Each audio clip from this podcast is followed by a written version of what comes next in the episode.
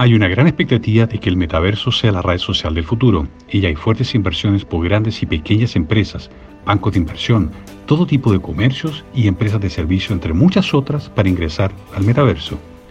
Hoy, muchos ya están presentes vendiendo sus productos y servicios, bitcoins, espacios publicitarios, promociones e incluso universidades están ofreciendo aulas virtuales en el mundo del metaverso. La oferta ya es impresionante. Hace 20 años era extraño quien tenía un mail personal y pocas empresas tomaban en serio tener un sitio web.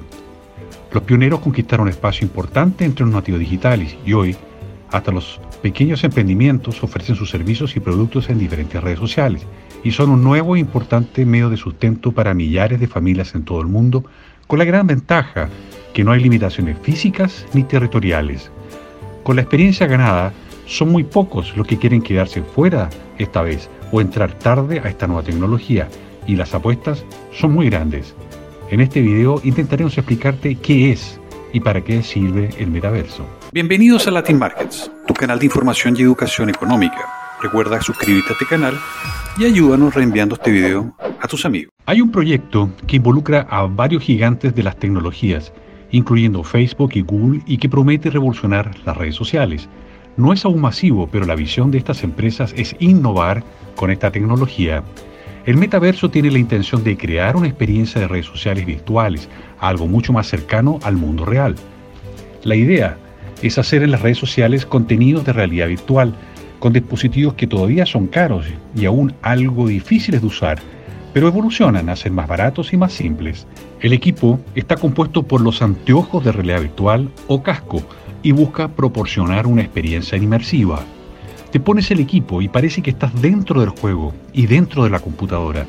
Puedes observar cosas en 360 grados, arriba, abajo, en los lados, y la sensación es que estás dentro del programa. Hay varios modelos de estas gafas o cascos de realidad virtual, algunos mejores, otros más simples y baratos. Los mejores son más caros y los anteojos también suelen venir con controladores manuales y sensores. Como ejemplo y para explicar mejor, existe un equipo completo de marca Swift con casco DVR, dos sensores y dos controladores. Los sensores son dos pequeñas torres que debes colocar cerca de tu computadora y con ello rastrear las posiciones de las gafas y los controladores que son pequeños y usan en tus manos permitiendo que interactúes dentro del juego y sus elementos dentro de la realidad virtual, pudiendo recoger cosas virtuales como espadas, disparar, entre otras acciones. Nuevamente hay controladores o guantes más sencillos, otros mucho más avanzados y no hace falta decir que necesitas tener un ordenador o computador, un buen procesador y tarjeta de video. No te complicaremos con datos técnicos de los equipos requeridos y nos centraremos más en sus utilidades. Hay varios juegos geniales en la realidad virtual y uno de ellos es andar en una montaña rusa, que es una experiencia increíble, aunque tú estés físicamente sentado en una silla. El hecho de que tus ojos puedan seguir los detalles del entorno y con sonido, que también es completamente dimensional, te hacen sentir dentro de la acción. Mucha gente incluso se marea, pero los juegos para la realidad virtual son una cosa y otra diferente es el metaverso en las redes sociales de realidad virtual.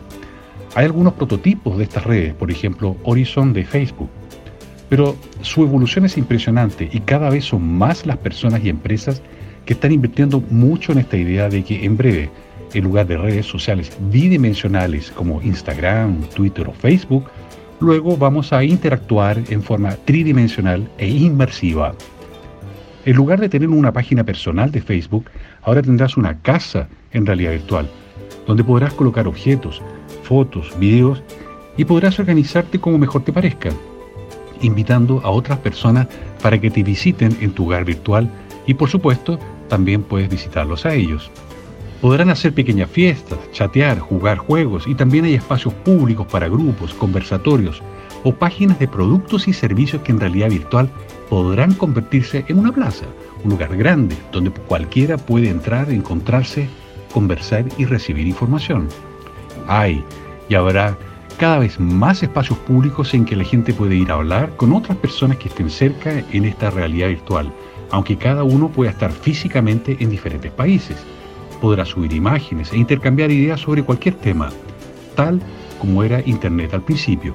Este tipo de experiencia todavía es algo complicado hoy y probablemente será algo caro al principio, pero la tendencia es de abaratamiento. De hecho, ya existen casos de realidad virtual que se crean con base a celulares.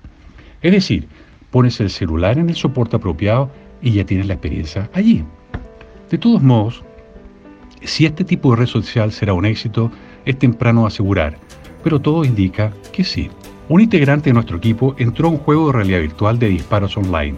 Se unió a un equipo en línea y cayó en medio de un grupo de adolescentes que estaban en el juego para chatear. Sorprendente fue el ingresar a un juego de tiros y sangre y se encontró con una plaza virtual muy tranquila de conversaciones. Los chicos estaban usando el juego como una red social, pero ¿por qué alguien pagaría para conversar y ponerse un casco de realidad virtual con todo un equipamiento especial si esto se puede hacer más fácilmente en Facebook o Instagram o en cualquiera de las muchas redes sociales por ahí? Y hay una razón clara, y es que el metaverso es una experiencia mucho más cerca de la socialización física. Es evidente que las personas actúan de forma mucho más grosera en Internet y gente educada en persona terminan muchas veces actuando como trogloditas online. Algunos son anónimos y son conocidos como trolls. Esta es una realidad y ha alejado a muchas personas de redes como Twitter, que son verdaderos campos de batalla y posiblemente se debería al hecho de que somos la primera generación humana en hacer uso extensivo de este medio de comunicación. Palabras y gestos como disculparse, saludar, decir por favor, despedirse son cosas que ayudan a la cortesía en nuestras interacciones físicas para hacer una convivencia más cordial. Pero son cosas aprendidas con el tiempo por la especie humana y aunque muchos son buena gente en persona, no se adecúan al entorno virtual de la misma manera. Volvemos luego de esta pausa. Brasil, el mayor mercado de América Latina con 215 millones de habitantes y el sexto país con mayor población y territorio del mundo. La décima mayor economía del planeta con 30 millones de empresas. Principal destino de las inversiones de Chile y países de Hispanoamérica. Hub tecnológico con el 60% de todos los unicornios de América Latina. Exportador de petróleo y rico en recursos hídricos y energéticos. Segundo mayor exportador de proteína animal y soya del mundo séptimo mercado consumidor del planeta. Principal destino turístico de América Latina, la Amazonía ocupa el 58% de su territorio, siendo la mayor reserva virgen y protegida del planeta. Su gente, cálidos, acogedores, alegres y pujantes, hacen de Brasil no solo el destino de tus vacaciones soñadas, sino que también el destino soñado de tu vida y negocios. Brasil crece cada año, no te quedes fuera, ven, y crezcamos juntos.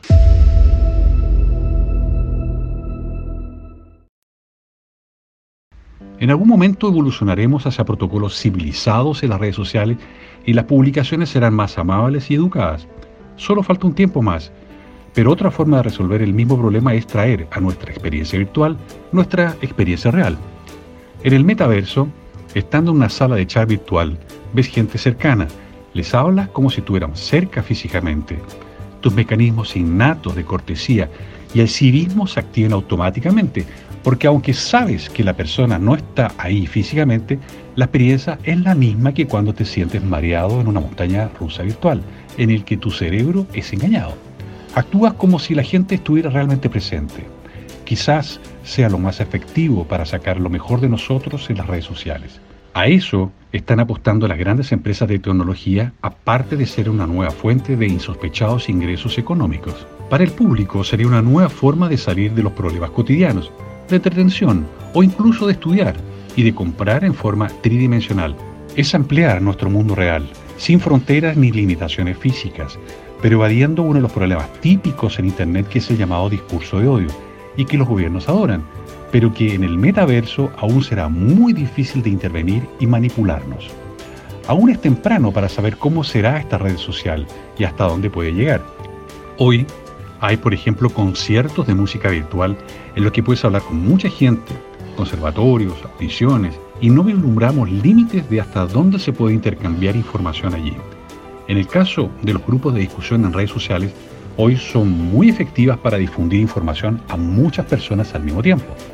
Tú subes una idea, un meme, y muchas personas pueden replicar ese meme que genera algún impacto en las redes sociales. En el metaverso estás limitado a hablar en pequeños grupos, con gente cercana, y eso es mucho más personal y mucho más difícil de ser replicado con ese efecto multiplicativo de las redes sociales actuales. Por ejemplo, para dar una conferencia para muchas personas en el metaverso o para registrar algo en el metaverso, tú necesitarías una licencia de Facebook o de Google, conociéndose tu identidad e impidiendo el anonimato y los bots. Algo diferente, ¿no crees? Pero Telegram y WhatsApp siguen ahí, ¿cierto? y continuarás teniendo libertad de información a pesar de que diseminar la información en el metaverso estaría limitada. Y esto es un dato, pero la experiencia y el hecho de conversar semipresencialmente es muy gratificante desde el punto de vista humano. La idea de las grandes empresas tecnológicas es precisamente atraer una cantidad tan grande de personas al metaverso que las demás redes terminen vaciándose. Las personas podrán controlar más las interacciones con otras personas de las que hoy tiene en redes sociales, ya que el ciberacoso prácticamente no existiría. Uno de los objetivos declarados por las empresas tecnológicas, y supongamos que es verdad, es que con el metaverso se terminarían las polarizaciones y las divisiones entre las personas, que a juicio de muchos fue causado por las versiones bidimensionales de las propias redes sociales. Otra opinión sobre esto es que las redes sociales realmente ayudaron en el proceso de masificación de la información, evitando la versión única, creando más pluralidad de opiniones. Lo que tenemos hoy en redes sociales es el resultado de lo que la gente realmente piensa y muchas veces es muy diverso. Hubo un tiempo en que la gente pensaba diferente, pero los gobiernos y los medios tradicionales lograron uniformar y masificar un pensamiento único a través de un criterio favorable al gobierno o corporaciones internacionales, con el monopolio de la información. Había pocas emisoras, pocos periódicos, pocas revistas y nuestras opiniones estaban moldeadas por ellos. Esto lo explicamos en otro video que te recomiendo verlo, La ventana de Overton. La pluralidad de pensamiento surgió naturalmente con la masificación de las redes sociales. ¿Y los grandes perdedores de las redes sociales? Bueno, los políticos, los gobiernos, organizaciones internacionales y económicas que controlaban los discursos. El metaverso puede ser muy interesante por ser una experiencia de inmersión en la realidad virtual, diferente y atractiva, y probablemente las interacciones sociales allí también serán muy interesantes. Podrás construir tu casa con la forma y tamaño que desees sin restricciones por escasez de materiales. Viajarías a cualquier parte sin limitaciones físicas, conversando con gente de todo el mundo como si estuvieras allí, pudiendo tener una comunicación más empática y educada, eliminando la división o control social que aún estamos viviendo hoy con los exceptores y síntomas directos del anhelo de la manipulación de la información de algunas corporaciones. No faltarán plataformas con libertad de expresión en este nuevo metaverso, y si no es esta, serán otras. La humanidad en su esencia buscará siempre la libertad, y eso es lo que nos hace humanos. Y como diría George Washington, si se quita la libertad de expresión, entonces mudos y silenciosos podemos ser guiados como ovejas al matadero.